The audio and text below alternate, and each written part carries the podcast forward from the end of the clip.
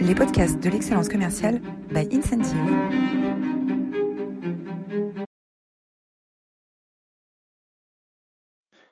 Bonjour à tous, bienvenue dans cette nouvelle édition des masterclass de l'excellence commerciale. Je suis Roland Massenet, ravi d'accueillir aujourd'hui Sébastien Huron, CEO de Virbac. Bonjour Sébastien. Bonjour, bonjour tout le monde. Alors vous êtes toujours aussi formidable euh, et fidèle. La semaine dernière, vous étiez euh, plus de 200 inscrits pour écouter Stéphane Damota, le Chief Sales Officer de Cégide.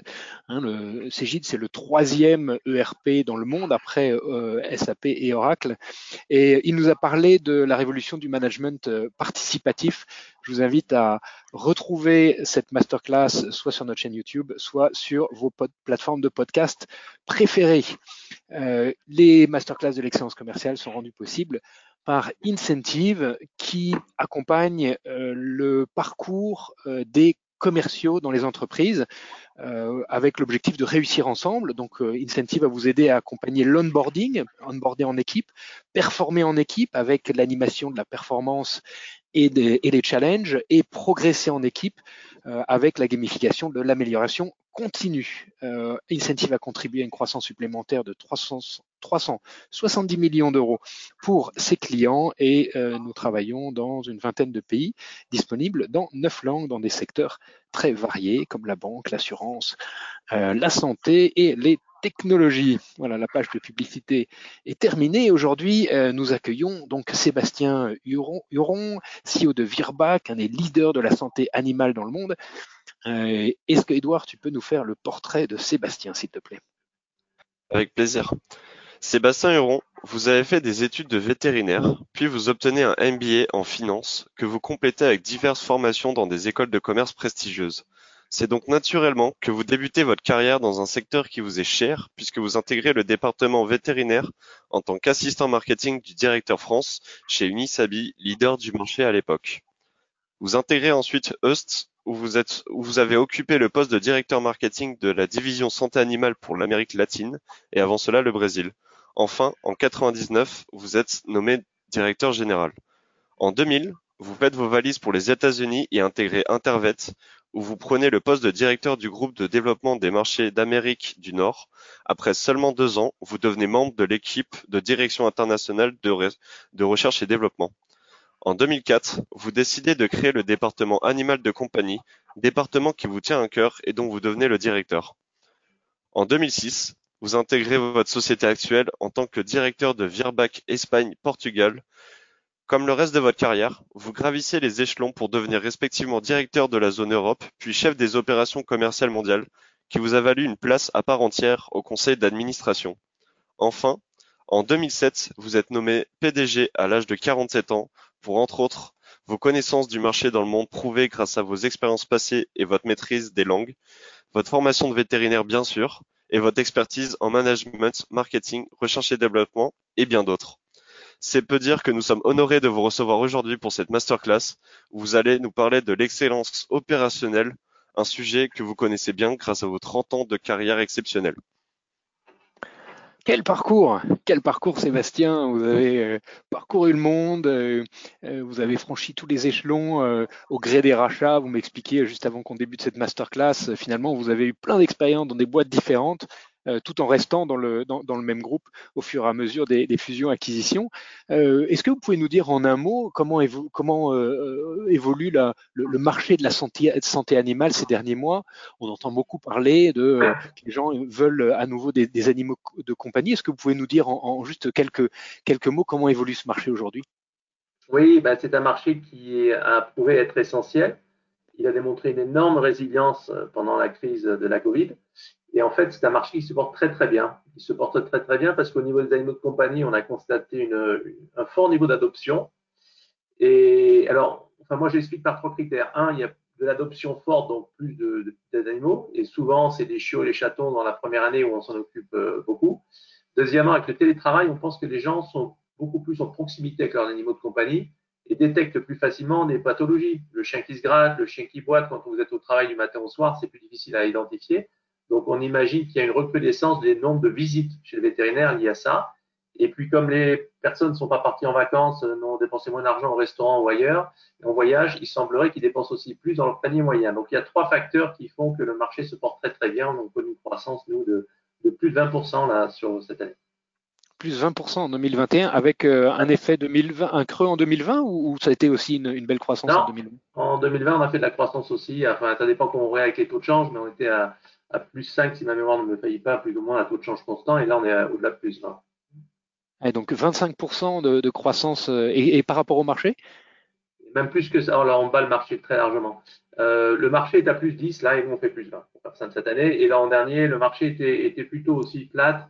On a fait une croissance alors qu'on avait vendu notre premier produit. Donc euh, voilà. En plus, sans avoir vendu ce produit, on aurait encore fait la croissance au-delà de ça. Donc on a une très très belle performance. Extraordinaire, bravo. Alors aujourd'hui, on est là pour parler avec nos, auditeurs euh, de stratégie et d'excellence opérationnelle.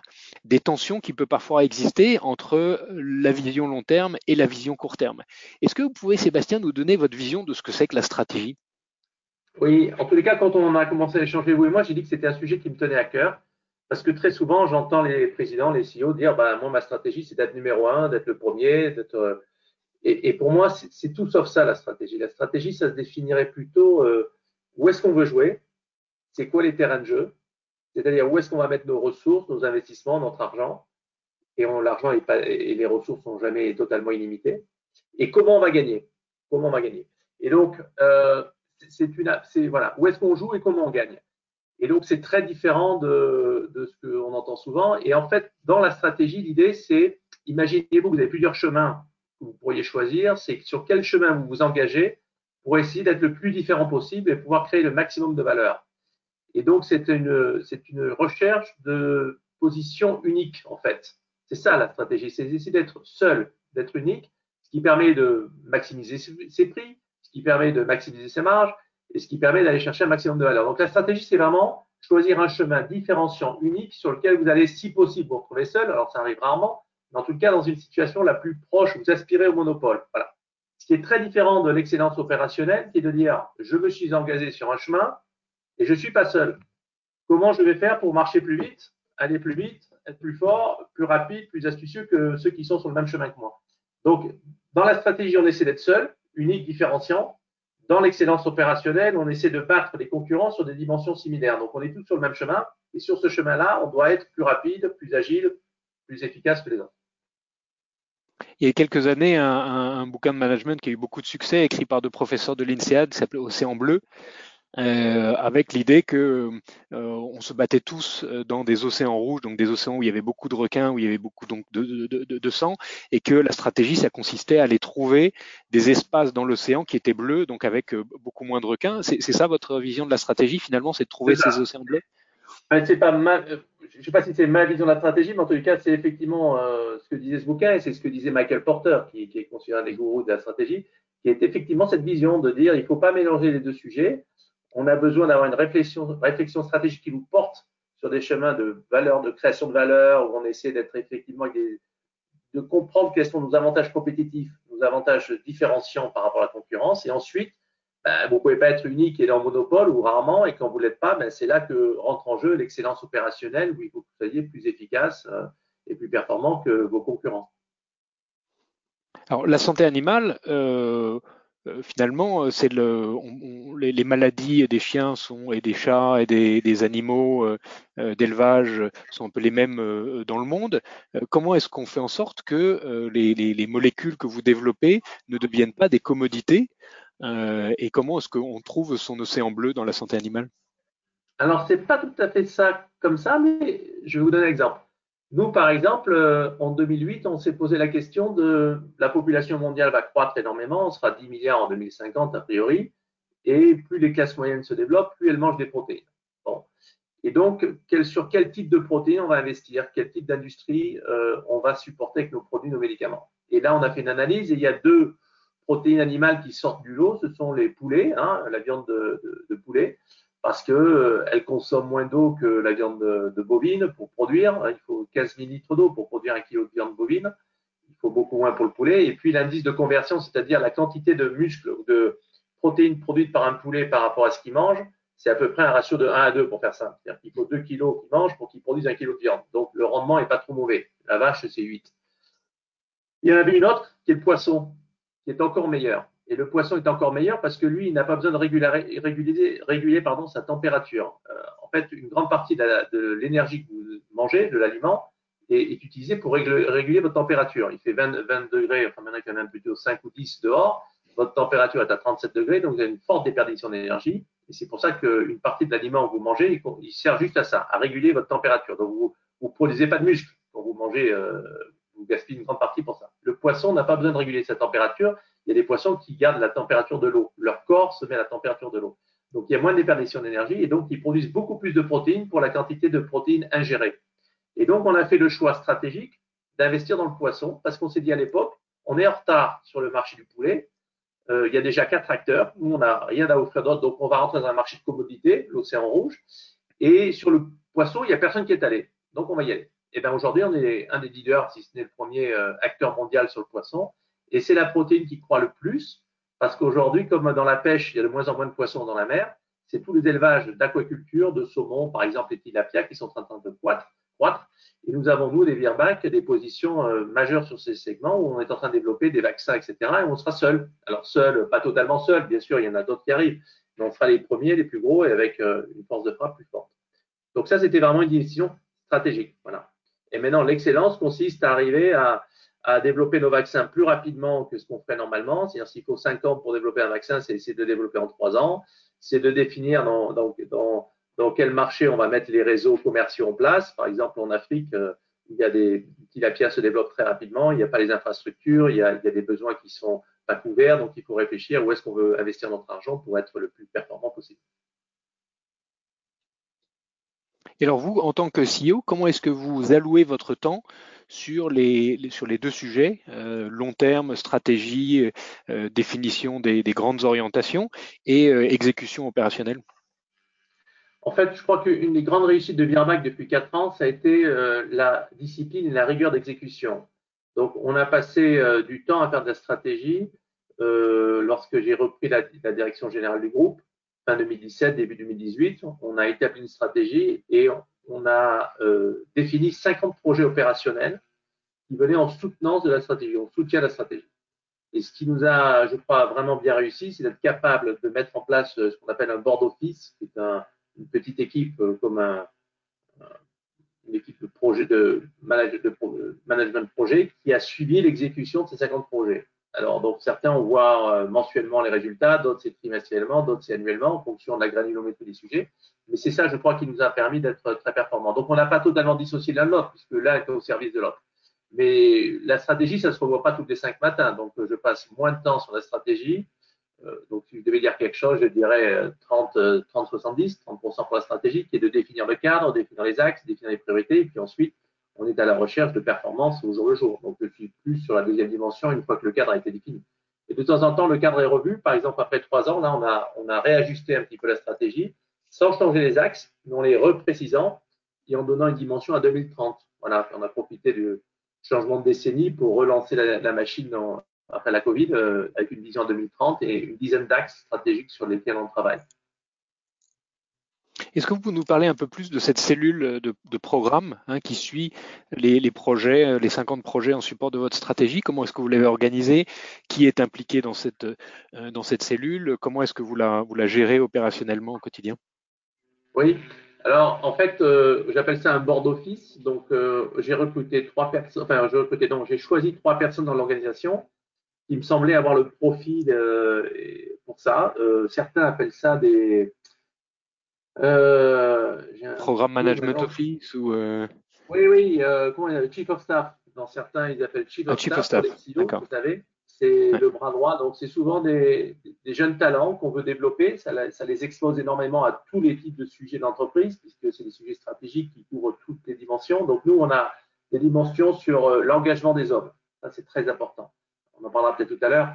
Mais la stratégie, tout ça, c'est très bien. Il y a aussi une dimension très importante, c'est la culture d'entreprise. Et la culture d'entreprise, elle est même encore plus puissante que la stratégie et elle est basée sur, chez nous en tous les cas, l'engagement des hommes. Euh, donc, il y a tout un volet sur euh, Great Place to Work, des initiatives qu'on met au niveau euh, de l'engagement de nos équipes. Ensuite, il y a les territoires clés sur lesquels on veut suivre, les US, la Chine et les pays émergents. Donc là, par exemple, on a mensuellement un point de revue sur les US et trimestriellement sur la Chine. Donc on organise une demi-journée où il nous présente l'avancée des plans opérationnels, qu'est-ce qui se déroule, les lancements de produits, euh, les positionnements de prix, euh, les investissements commerciaux, etc., les campagnes.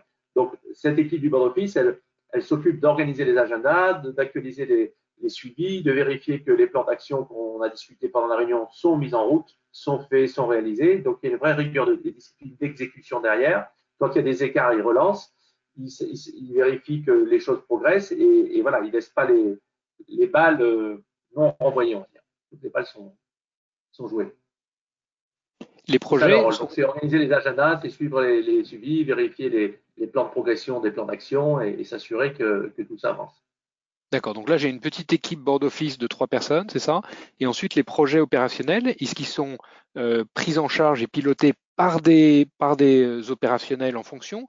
Ou est-ce qu'il y a des chefs de projet dédiés sur chacune de, ces initiatives? Ah ben, C'est les équipes ensuite qui prennent. Par exemple, euh, dans le programme Chine pour, pour doubler ou tripler la Chine, on a à la fois des plans de R&D qui sont des nouveaux produits. Donc on a identifié les priorités pour être sûr qu'il pas, que ça ne soit pas embolisé et qu'on ait défini les bons projets et les projets d'acquisition. Donc là, il y a une équipe de M&A qui gère. On leur dit voilà, ça c'est des cibles, des prioritaires. Donc on fait des revues des, des cibles potentielles d'acquisition en Chine. Ça c'est revu. Il y a les investissements commerciaux on dit par exemple l'an prochain, on va mettre 25 vendeurs de plus en Chine.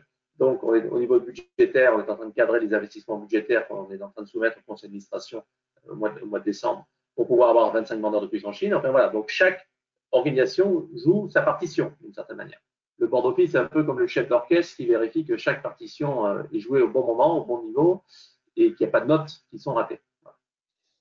Très clair, très clair. Euh, euh, parlons maintenant un peu de, management et d'engagement. les sujets humains sont, sont, très importants pour vous. Vous parlez notamment de Darwin dans, votre management. Est-ce que vous pouvez nous en dire un peu plus sur ce concept de, de Darwin dans le management?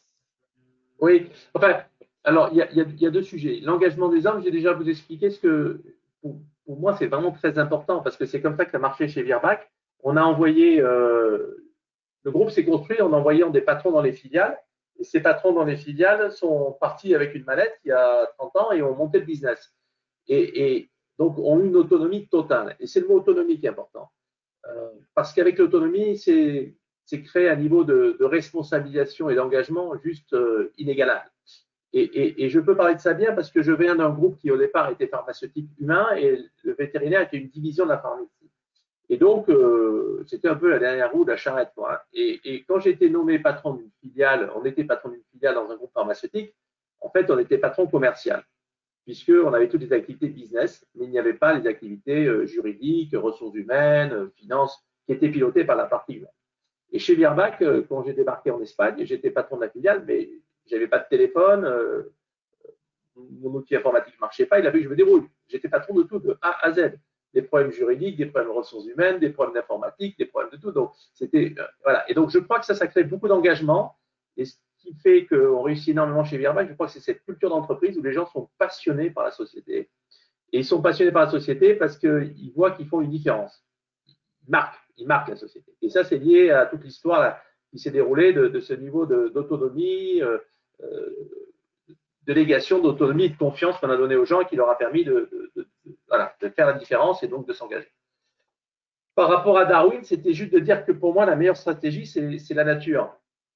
J'ai toujours été un peu, euh, je ne sais pas quel est le mot, surpris en les cas, de, voir beaucoup de leaders affirmer avec beaucoup d'autorité leurs convictions. Et, je trouve que Darwin prêche plutôt euh, l'humilité. Et moi, quand je réfléchis à, à la stratégie Virbac, à une époque, je ne le dis plus maintenant parce que c'est mal compris, mais je disais, notre stratégie, c'est de ne pas en avoir. Et, par ça, je veux dire, il y a tellement de disruption, il y a tellement d'innovation, il y a tellement de concurrence, il y a tellement un contexte changeant. On est dans un monde que je qualifie d'avuca. Alors, pourquoi avuca Parce que le terme consacré, c'est VUCA. Et pour moi, dans VUCA, alors, pour ceux qui ne savent pas, VUCA, ça veut dire volatile, incertain, complexe et ambigu. C'est le monde dans lequel on évolue. Alors, c'est des terminologies anglaises, mais on les retrouve en français. Donc, volatile, incertain, complexe et ambigu, et c'est pour ça que c'est compliqué d'expliquer le monde en 2-3 minutes, et c'est un des problèmes qu'on a au niveau politique, hein, quand on essaie de simplifier les messages. Et je me suis permis de rajouter le A devant pour en accélération. Parce que ce que je pense qui est encore plus marquant, c'est qu'on est dans un monde qui est en accélération permanente. Et donc, il a toutes ces caractéristiques-là, mais en plus, il change tout le temps et dans un monde qui est très complexe. Et donc, de penser qu'on peut savoir ce qui va se passer demain et de déterminer une stratégie euh, un petit peu péremptoire de leader m'a toujours surpris. Alors, moi, j'ai beaucoup plus d'humilité et donc euh, on est beaucoup plus darwinien dans le sens où euh, je définis la stratégie comme une succession de décisions intelligentes prises à, l'instant et qu'on met en cohérence a posteriori. C'est très différent. Ça, oblige à beaucoup d'humilité parce que ça veut dire non, je ne sais pas mieux que les autres. En tout cas, je ne sais pas mieux que le marché et je ne suis pas en train de vous dire que c'est ça qui va se passer. Donc, nous, on a cette humilité de prendre des décisions intelligentes ou qu'on croit intelligentes, mais on les prend de manière intelligente à l'instant T et a posteriori, on regarde derrière, on dit, bon, ben, l'ensemble de ces décisions, elles, s'expliquent comme ça, et cette mise en cohérence, c'est ça la stratégie. Euh, parce que quand on voit euh, les stratégies qui ont réussi des grands leaders, c'est les 1% des stratégies qui ont réussi. Et les mêmes méthodes ont conduit 99% d'entre eux à se planter. Voilà. Et on ne parle pas a des 99, on parle bien. Et, et c'est intéressant parce que je crois que c'est très très dans le monde d'aujourd'hui. Hein. Et j'ai un autre exemple comme ça. Un jour, un financier était sur le Time Magazine en couverture du Time Magazine parce que ce monsieur avait battu le marché pendant 15 ans avec ses investissements. C'est-à-dire qu'il avait fait mieux que la bourse pendant 15 ans. Et c'était euh, mathématiquement impossible. Enfin, on ne battait jamais le marché. Et donc, euh, on a dit, c'est un génie. Voilà, ce monsieur-là est un génie. Il a battu la bourse avec ses investissements pendant 15 ans. Et il y a un petit mathématicien qui s'est amusé à faire un petit jeu. Il s'est dit, avec le nombre de financiers dans le monde, si je répartis la courbe, euh, la distribution des populations comme une courbe gaussienne, hein, donc distribution de Gauss. Alors pour ceux qui ne connaissent pas, c'est la distribution en cloche. Hein. C'est-à-dire que vous prenez un axe, quel qu'il soit, et vous répartissez une population. Ben, vous avez une moyenne, c'est là où il y a le plus grand nombre de gens qui se concentrent, et puis vous avez des, extrêmes, vous avez des points à droite et à gauche. Il dit ben, de manière purement aléatoire, si on avait réparti des financiers dans le monde, il y aurait eu, même avec les pires méthodes du monde, quelqu'un qui aurait battu le marché pendant 15 ans. C'est juste qu'on a retenu ce point-là à posteriori, on fait un génie. Il n'est pas plus génie que les autres, il n'a pas de meilleure méthode que les autres, il est juste celui qui est tombé dans la distribution gaussienne. Voilà. Donc ça, quand on regarde ça comme ça, ça, ça nous dit quoi? Ça nous dit, la morale de l'histoire, c'est quoi? C'est attention aux décisions péremptoires et aux convictions trop fortes dans un marché changeant. Soyez humble, euh, adaptez-vous aux circonstances au moment où vous prenez la décision. Prenez des décisions intelligentes, toujours dans le contexte dans lequel vous le prenez. Et la stratégie, ça sera d'expliquer a posteriori comment vous mettez en cohérence la succession des décisions prises. Attention, décision péremptoire. Alors, je, voudrais revenir sur le sur l'engagement, euh, parce que euh, nous, on, entend, on travaille avec un certain nombre de laboratoires pharmaceutiques et euh, de façon assez générale, on observe une, euh, une, une, standardisation de plus en plus importante des processus et des méthodes, et notamment des processus et des méthodes commerciales. Et il y a de moins en moins d'autonomie donnée aux responsables commerciaux euh, pays, parce que les méthodologies sont maintenant déployées au niveau, au niveau mondial. Donc l'approche de Virbac pour, ça est tout à fait, tout à fait différente. Et comment est-ce que vous réussissez à travailler sur l'excellence opérationnelle et donc finalement en abandonnant l'idée d'avoir euh, des synergies ou des apprentissages communs euh, et en laissant autant, d'autonomie euh, au pays. Et la deuxième partie de ma question, ça sera, OK, l'autonomie d'un patron pays, on peut l'imaginer, mais comment est-ce qu'on transmet cette culture au niveau inférieur à un, directeur régional ou un visiteur médical qui va rencontrer les, les vétérinaires? Comment on lui transmet ce sentiment d'autonomie?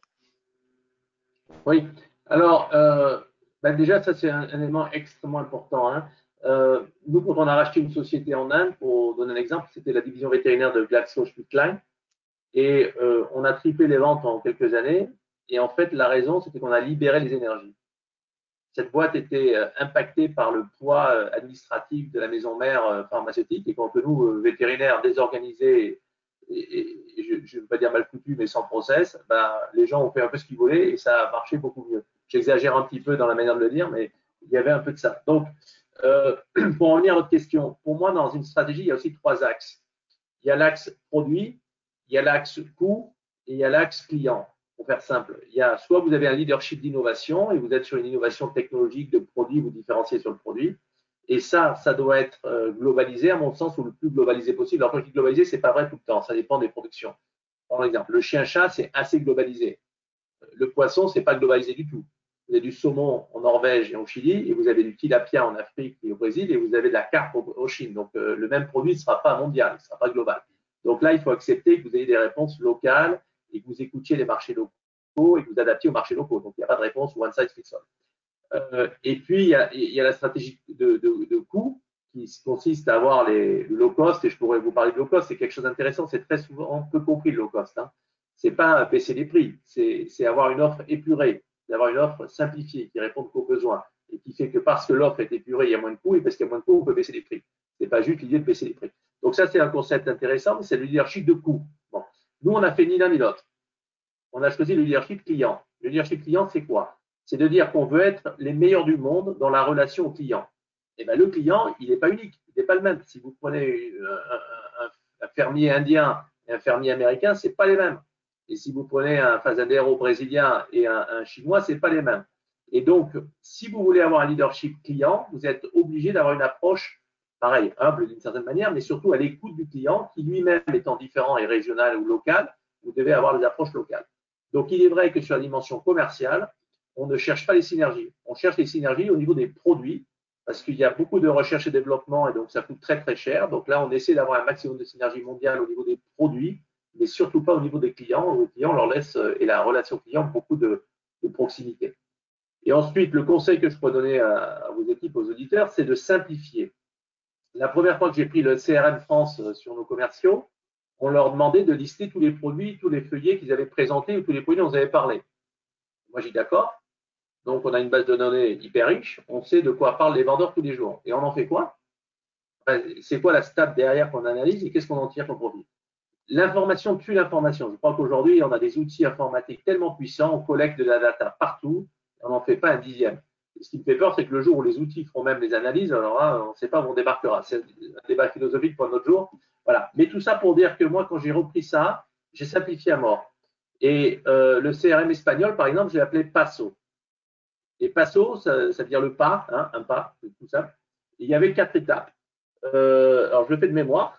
Euh, P, c'était planification, parce que je pense que ce qui est le plus important dans une visite au client, c'est la planification de la visite.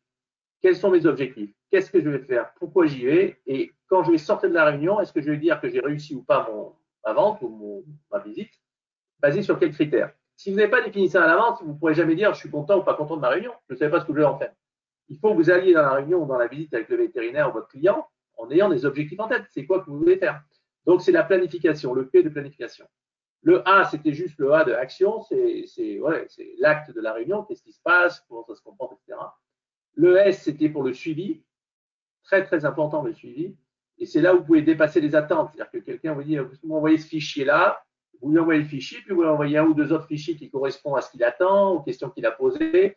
Et là, vous pouvez dépasser les attentes, les expectatives des gens. C'est là que vous marquez des points. Et euh, derrière le suivi, qui est très, très important et qui permet ensuite d'ailleurs euh, de reboucler avec la préparation de la visite suivante, il y avait le haut d'opportunité. Donc en fait, mon CRM, c'était Passo. Euh, qu'est-ce que je Et moi, c'était très quali, c'est-à-dire que c'était plutôt des espaces en blanc où les gens devaient définir ce qu'ils voulaient faire, plutôt que cocher des cases pète et méchantes où vous rendez les individus pètes et à la fin, vous n'en tirez pas beaucoup d'éléments.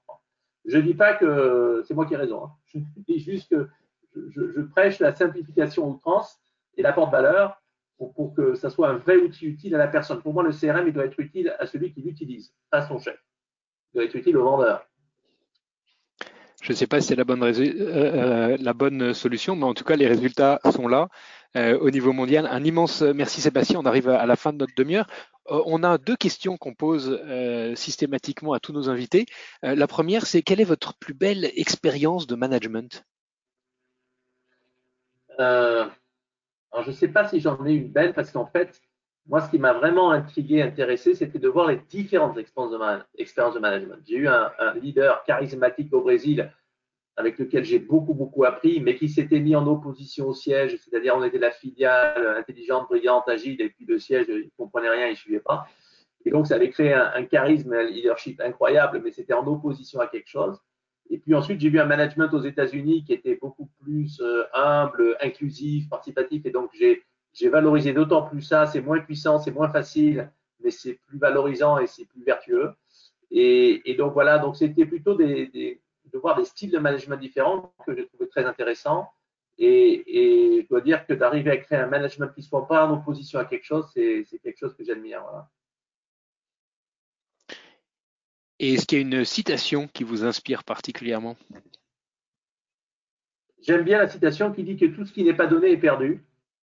Voilà, c'est peut-être ma préférée, que j'ai mis sur mon, sur mon profil WhatsApp avant. Tout ce qui n'est pas donné est perdu. C'est un proverbe indien qu'on a, attribué à, Mère Teresa, etc. Mais il y a beaucoup de manières de le comprendre, d'interpréter. Et ma, ma, manière à moi était de dire, ben justement, si c'est pas donné, c'est d'une certaine manière vendu, donc il y a une transaction, et ça se termine avec transaction. Vous allez donner quelque chose, et puis vous avez reçu quelque chose, c'est fini. Alors que quand vous l'avez donné, ça, laisse une porte ouverte sur l'avenir, et, et, ça vous revient un jour ou l'autre de manière différente. Voilà. Après, il y en a plein hein, pour vos équipes, mais c'est là que j'aurais pris. Très joli, très très joli, euh, très très jolie citation. Un immense euh, merci euh, Sébastien. Si vous avez encore quelques minutes, euh, on, va, euh, pouvoir répondre aux questions de, des auditeurs. Euh, quelques idées bonus, du Lean à l'excellence opérationnelle, un ouvrage de Jean-Louis Arosio paru récemment, un podcast sur l'excellence opérationnelle de Richard Fontaine, 2019, cinq épisodes qui font 10-15 minutes à retrouver sur vos plateformes de podcast. Et si vous avez des questions, n'hésitez pas à les poser directement sur l'interface de GoToWebinar et Edouard euh, va nous les transmettre. Edouard, est-ce qu'on a déjà des questions du public? Oui. Alors, première question. Euh, si, si, demain j'accepte un poste de PDG, quels sont vos conseils pour les fameux 100 premiers jours? Alors, les conseils pour les fameux 100 premiers jours, c'est euh, eh ben, d'aller à l'encontre de vos équipes. Et alors, à l'encontre des équipes, euh, ça dépendra de quelle société ou pas, mais ça commencera par beaucoup écouter, euh, faire parler euh, les personnes, et pas uniquement vos direct reports, tourner dans les filiales, aller rencontrer les équipes sur le terrain. Voilà, aller prendre le pouls des équipes et bien comprendre les forces et les faiblesses de votre organisation. Je pense que c'est ça que je ferai en tout premier lieu il n'y a pas la pression des 100 premiers jours. En fait, l'histoire des 100 premiers jours, ça aussi, c'est un concept un petit peu théorique qui s'avère vrai, hein, mais qui s'avère vrai parce que c'est vous qui allez perdre de l'énergie, c'est vous qui allez perdre du courage et c'est vous qui allez perdre euh, de, de l'objectivité, la distance. Donc, en fait, ce qui vous limite dans les 100 jours, c'est vous. C'est-à-dire, après 100 jours, vous aurez plus de mal à prendre des décisions, à faire du changement. Mais le reste, ça ne change pas. Vous n'allez pas être PDG pour 100 jours. Donc, après le 101e, 102e jour, si vous voulez encore prendre des décisions courageuses et impactées, vous pourrez le faire. La difficulté, c'est que plus vous allez dans la chose, plus vous allez écouter euh, des versions euh, peut-être différentes, conflictuelles, et puis plus vous allez être hésitant à prendre des décisions. Et, et là vous avez vos convictions propres, elles s'affirment rapidement dès le début. Et après 100 jours, c'est un peu plus difficile de continuer à faire du changement en profondeur courageux. Mais donc, moi, mon conseil numéro un, c'est surtout euh, d'aller écouter. Et vous savez, la qualité numéro une pour un PDG, c'est l'humilité. Ça, ça vient de GE. Alors, je ne l'approprie pas, mais c'est General Electric qui a des, des, des, comment des listes de compétences, de, compétences, et autant il faut de l'assertivité et, de une capacité à diriger euh, quand vous êtes euh, au début de votre carrière pour, marquer la différence et, vous, vous, imposer, autant quand vous arrivez en haut de l'organisation, il faut beaucoup plus d'écoute et d'humilité pour être capable de prendre les bonnes décisions, parce que chaque décision a plus d'impact. Donc j'irai à l'écoute des, équipes premièrement, et après j'essaierai de, de, de, de, monter un projet fédérateur. Moi, ce que je peux vous donner comme conseil aussi, c'est ça. Ce qui tire les équipes ensemble, c'est d'avoir un projet fédérateur qui puisse transcender euh, les différences des uns des autres et d'engager de, tout le monde derrière, derrière ça. Prochaine question. Quel est pour vous le secret, euh, avec des guillemets, pour, euh, pour garder la flamme collective au sein de l'entreprise? Ben, C'est simplement pareil. Hein. C'est que les gens se sentent euh, écoutés, importants et qu'ils savent que euh, ce qu'ils font a un, sens. C'est pas, euh, les personnes ne sont pas des numéros dans un truc et puis ils sont pas euh, dans une machine, ils sont, ils existent en tant qu'individus. Donc c'est aussi très important que le CEO euh, passe du temps aussi à ça. Moi, je crois que j'ai une, ça m'est facile par nature, donc j'ai pas de, voilà, je, je bénéficie de ça, mais j'ai un contact facile, je suis très approchable, je, parle facilement avec tout le monde, et ça, ça, ça, ça aide les personnes à se sentir importantes, ça, et donc ça les aide à, à donner plus d'elles-mêmes. Alors, prochaine question. Euh, comment vient s'inscrire des événements de force majeure comme la récente crise sanitaire dans des plans à long terme? Alors, je ne suis pas le mieux placé pour répondre parce qu'en fait, nous, ça nous a aidés Et en fait, je peux vous dire ce qu'on a fait au début, parce qu'on ne savait pas comment ça se fait au début. Ben, au début, justement, c'est la force de Virbac. On a été extrêmement réactif. On a tout coupé. On a tout coupé. Parce qu'on s'est dit, on ne sait pas comment ça se passait. Donc, quand je dis tout coupé, euh, on, a, on a mis le chômage technique en place, on a arrêté les déplacements, on a euh, mis énormément de normes sanitaires en place. Alors, c'était facile pour nous parce qu'on est dans le marché de la santé animale. Donc, le coronavirus, on connaît ça par cœur. On a des vaccins à base de coronavirus. Donc, on savait comment s'y prendre. On a fait beaucoup de formations, on a expliqué aux gens, on a pris beaucoup de mesures. Donc, ce que je pourrais simplement dire quand il y a un cas de force majeure, c'est la citation de, de Winston Churchill, c'est euh, Prepare for the worst and hope for the best. C'est-à-dire, euh, préparez-vous au pire et espérez le meilleur. Mais préparez-vous au pire. Et c'est ce qu'on a fait. Et après 3, 4, 5 mois, on a vu qu'on avait pris des... C'est pour ça que l'année 2020 était très très bonne aussi d'ailleurs, parce qu'on a pris beaucoup de mesures en s'imaginant le pire. Et comme le pire ne s'est pas produit, ben, on a eu une année assez extraordinaire en 2020. Et là-dessus, 2021 aussi très bon. Ça serait ça mon, mon, mon conseil. Après, euh, je ne suis pas la meilleure personne parce que je sais que, par exemple, des sociétés comme Amadeus, dans le transport, ils ont, ils ont une activité à moins 40, moins 50. Là, je ne sais pas comment on aurait réagi. Il y a un moment, on ne pouvait pas faire des miracles. Hein. Donc là, euh, c'est pareil, c'est des, visions à long terme. Il faut qu'on ait une vision à long terme et accepter qu'il y, a des coups dans la vie, il y a des coups. De temps en temps, vous prenez un coup et puis il faut faire le dos rond et attendre ne faut pas surréagir dans un monde où tout est rapide, tout est pour demain. Il y a les vraies valeurs, les vraies belles choses, elles se construisent dans le temps. Quel impact ont eu vos études de vétérinaire dans votre fonction de, PDG chez Virbac? Ben, Je dirais en fait que, ça m'a aidé sur la partie technique. Donc c'est, en fait, j'ai toujours essayé d'avoir le triptyque. Il y a un triptyque technique de connaissances scientifiques, il y a un triptyque commercial de tout ce qui est marketing, vente, etc. Et puis un triptyque financier. Ça ne prend pas celui-là. Parce qu'en fait, quand j'ai fait mes études de vétérinaire, je me suis dit, je fais un MBA en quoi? En marketing ou en finance? Le marketing, pour moi, c'était beaucoup de bon sens. Donc, j'ai passé deux, trois ans sur le terrain à écouter les clients, à écouter les vétérinaires, à écouter les, les, fermiers, etc. et à poser beaucoup de questions. Et quand vous écoutez ça, il y a beaucoup de bon sens derrière. La finance, ça s'apprend, ça ne s'invente pas. Donc, j'ai fait mon MBA en finance pour ça. Et, donc, ce que je peux dire, c'est que les études vétérinaires, ça m'a aidé à avoir un regard euh, critique, on va dire, ou scientifique sur ce qu'on me racontait, des bons choix technologiques, des bons choix de segments, euh, de ce qui se passait. Et au-delà de ça, pour, les enfants de ceux qui nous écoutent, je recommande fortement les études vétérinaires comme études biologiques, parce que dans le monde de l'intelligence artificielle et de la data, je trouve que c'est un avantage incroyable que de comprendre comment la biologie fonctionne et le monde fonctionne. Euh, comment succède-t-on à un leader charismatique? On ne cherche pas à être pareil. D'abord, on doit toujours chercher à être soi-même. Et il n'y a qu'en étant soi-même qu'on sera bon. Euh, voilà. Après, on peut travailler sur soi-même et s'améliorer. Dans les autres citations, j'ai pas cité. La, deuxième citation que j'aime bien, c'est le, plus grand voyageur du monde, c'est celui qui a réussi à faire le tour de lui-même. C'est Confucius. Elle est pas mal, celle-là aussi. C'est le plus grand voyageur du monde, c'est celui qui a réussi à faire le tour de lui-même. Donc, apprendre à se connaître. Mais il faut surtout pas regarder. Euh, moi, je suis passé après un CEO qui avait 20 euh, ans presque de présidence et on m'a dit euh, ça va être très très dur, il remplit les, les, chaussures sont très très grandes. Et effectivement il avait une approche euh, euh, différente, il a, il, a, il, a, très bien construit Virbac et développé Virbac, mais j'ai pas cherché à être lui, j'ai cherché à être moi avec mes forces et mes trucs. Et, et sur certaines dimensions il, est beaucoup plus on dire pertinent que moi. Et sur d'autres je suis plus que lui. Et donc il faut voilà. Moi je dirais qu'il faut pas chercher à être ce qu'on n'est pas, il faut chercher à ce qu'on est et construire sur ses forces et pardon, je peux rajouter, et vous équiper autour de vous des personnes qui compenseront vos faiblesses. Voilà. Si vous n'êtes pas charismatique, prenez un directeur de la com qui est charismatique et qui va vous aider à porter les messages et à les faire porter bien. Quelles sont les causes d'échec les plus fréquentes dans la mise en place d'un plan d'excellence opérationnelle